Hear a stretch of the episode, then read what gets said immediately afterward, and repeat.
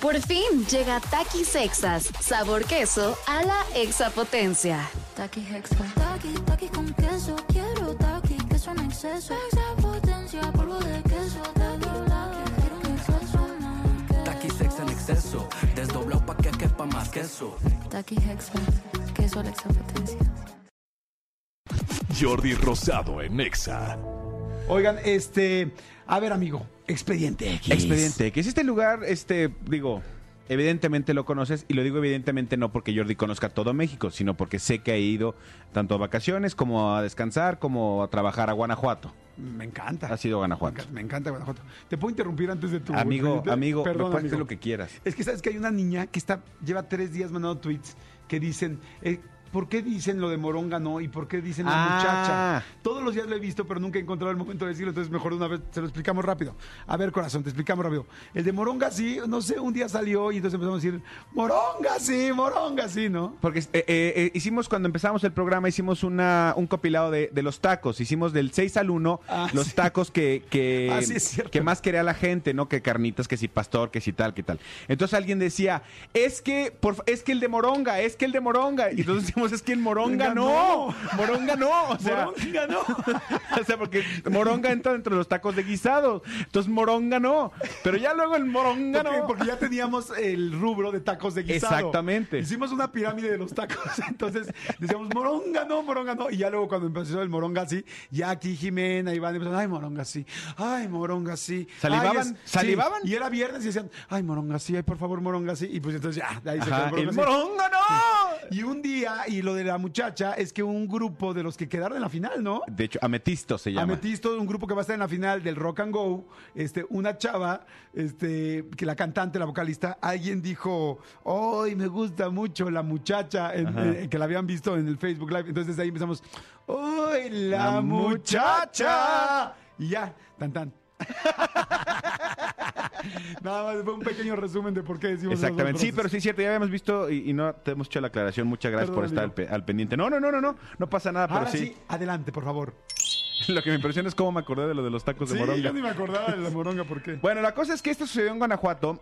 Eh, fíjate que hay una, hay un sabio eh, inventor, filósofo, diagonal, eh, eh, gurú actual que se llama Javi Noble. Y lo conozco. Ubicas a Javi Noble. Sí, perfecto. Javi Noble, una de las, de las propuestas tontas que tenía, de las propuestas absurdas que tenía, ¿cuáles eran? ¿Tú te acuerdas? Las gasolineras VIP. Y otra, Esa la del esa- Estadio esa Azteca. se la de hacer la Cuba más grande del mundo. Exactamente, la cuba más grande. del mundo. Bueno, pues te quiero contar, esto, eso sucedió en Guanajuato, eh, donde 70 estudiantes de la Universidad de Guanajuato se juntaron un jueves como para hacer una fiesta, ¿no? Vamos a, a juntarnos una fiesta, la frase. ¿Dónde nos juntamos? ¿En casa de quién? No, pues nada, rentaron un salón de fiestas infantiles Ok. Que se llama El Charquito. Está allá en Guanajuato. Entonces se les hizo como, como cool, como innovador. No sé honestamente si ya vi- si vieron la película. Yo creo que medio pensaron en la película. Pero dijeron, eh, para no estar como que batallando, que tú cuánto trajiste, tú cuándo vas a tomar, que quién me va a servir, quién te sirve, no hay meseros, pues que es que hablan, de- si hay meseros, no hay meseros. Ellos eh, decidieron vaciar los tinacos del lugar y los llenaron de mezcal y agua de sabor. No es cierto. Es una, unas bebida que se llama agua loca, exactamente, las aguas locas. Entonces llenaron completamente los tinacos. De esa manera, cualquiera que quisiera servirse tomar, pues iba al baño, se servía y se echaba su No es cierto.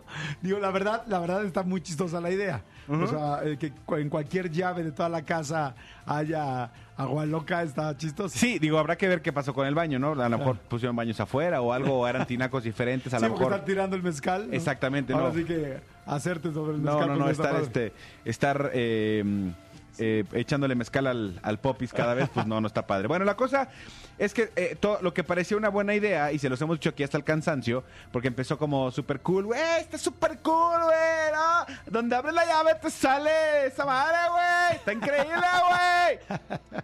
No eran las ni las nueve de la noche cuando ya se había terminado la fiesta.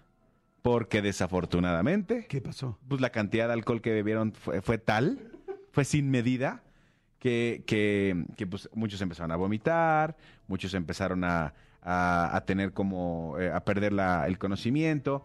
Entonces, antes de las nueve de la noche, ya estaba en el charquito, o sea, en el salón, toda protección civil, todos, todos los temas de urgencias médicas del lugar, No. atendiendo a todos los chavos, en especial a una niña que perdió el conocimiento, absolutamente no la podían revivir, por obviamente el- el- la congestión alcohólica que traía. Qué fuerte. Exactamente. Entonces, de una idea como innovadora o simpática, pues digo, siempre se los hemos dicho aquí, eh, hay que tener No, hay como que tener un mucho chorro de cuidado con el alcohol. Yo decía que parecía chistoso porque evidentemente pues parece como de película, pero ya de hablar, de hacerlo en serio, o sea, que- porque pues hay tanto alcohol, corre tanto alcohol que es peligroso. Ahora, yo creí que ibas a decir que había pasado algo muy fuerte porque pues los, los tinacos no están tampoco limpios, ¿no? O sea, como que Por fin llega Takis Exas, sabor queso a la exapotencia.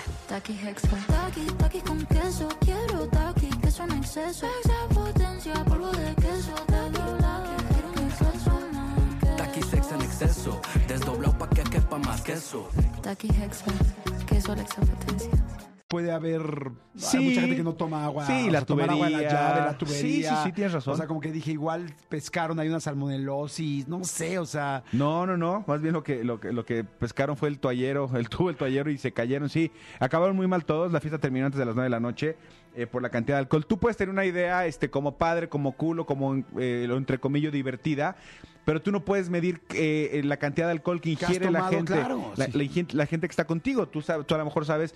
Tú eres una persona de esas que tú dices, yo sé que mi medida a lo mejor son dos si no he comido, o tres si, si, ya comí, yo sé cuánto, cuál es mi medida con alimento, sin alimento, yo sé hasta dónde Sí, me sí, gusta pero- sentirme como japizón y hasta dónde me gusta como sentirme ya mareado. Pero tú no puedes estar seguro o estar eh, vigilando absolutamente a, a 70 güeyes que están contigo de entre 20 y 25 años.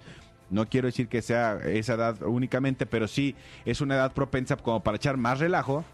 Y los chavos pues acabaron muy, muy, muy ahogados. Este, porque hicieron literal pues, le- el agua loca más grande de Guanajuato. qué fuerte, Sí. caray, sí, qué peligroso. No, no me quiero imaginar ahí, como dices, ya varias personas perdi- perdiendo el conocimiento y todo está tremendo. Está. Sí, pero- y, pero- y obviamente los que no estaban, este, los que no estaban eh, con la pérdida de conocimiento tirados, pues estaban absoluta y completamente borrachos. Estaban hasta el cepillo, hasta el socket que le llaman. Y sí, esta chava llegaron, llegó, llegaron por ella, llegó su sus papás incluso. eh, no, no la tuvieron que llevar al hospital afortunadamente porque en la ambulancia la pudieron revivir, reanimar y, y- y sacarla este, a flote. Pero sí es una llamada de atención como para que Claro. todos digan una idea original pueda acabar como en algo bastante fuerte. Oye, pues fíjate, quiero aprovechar para decir, ahorita que estás tocando este tema del alcohol, bueno, como ustedes saben, pues yo doy muchas pláticas para jóvenes y quiero darles un tip, un tip que tiene que ver con el alcohol, especialmente a todas las personas que toman, sobre todo si me están escuchando, pues jóvenes, gente que está en la universidad, este, en la prepa, en fin, a todos los jóvenes que están, pues que están empezando a experimentar muy fuerte como, con el alcohol, ¿no? Digo, si bien sabemos que hay muchos adultos que tienen problema de alcoholismo serio, fíjense que yo, una cosa que digo en las conferencias y que me parece un tip fantástico, para preparar las conferencias y para todo esto yo estuve estudiando en varias clínicas que eh, trabajan en adicciones. Y hubo un día una clase que, que me sorprendió muchísimo. Yo dije, si este tip, si este tip lo supiéramos los papás, los adultos, pero especialmente los chavos, mi querida Jime y Andrés que están todavía chavos, si este tip lo supiéramos, podría cambiarnos toda la vida. Y es algo que se llama síndrome de tolerancia. Eh, mucha gente no sabe por qué te vuelves adicto al alcohol, ¿no? Y en realidad es que tu cuerpo te hace como una trampa. O sea, el cuerpo está buscando cosas que sean adictivas y normalmente, pues, las- si tú se las empiezas a dar, las empieza a tomar.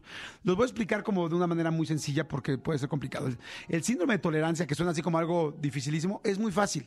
El síndrome de tolerancia es cada vez necesitas chupar más para ponerte igual de borracho. El mismo nivel. Exactamente. O sea, cada vez necesitas chupar más para tomar, para ponerte igual de jarra, de happy, de borracho, de pedo, como dices. Porque los chavos ya, tú les dices jarra y no entienden ni qué están diciendo. Claro. Para ellos es la peda y punto, ¿no? Ok.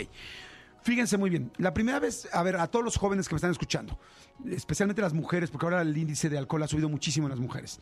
Tú la primera vez que tomas, muchas veces fue en una fiesta, uh, depende cada quien, fue en- igual unos 15 años, 17, 16, en una fiesta, tomaron media cerveza y se pusieron jarritas y empezaron a sonreír solitas y jajaja. Para la siguiente vez que tomaron, pasaron dos meses o tres meses y fueron a otra fiesta y se tomaron la cerveza completa para ponerse igual. Cinco meses después o tres meses después lo invitaron a otra fiesta. Y entonces tomaron la cerveza completa y tomaron un poquito de tequila. Un año, bueno, seis meses después o tres meses después, fue la cerveza completa. Y ya no fue la mitad del tequila, fue el tequila completo. Para poderse poner igual.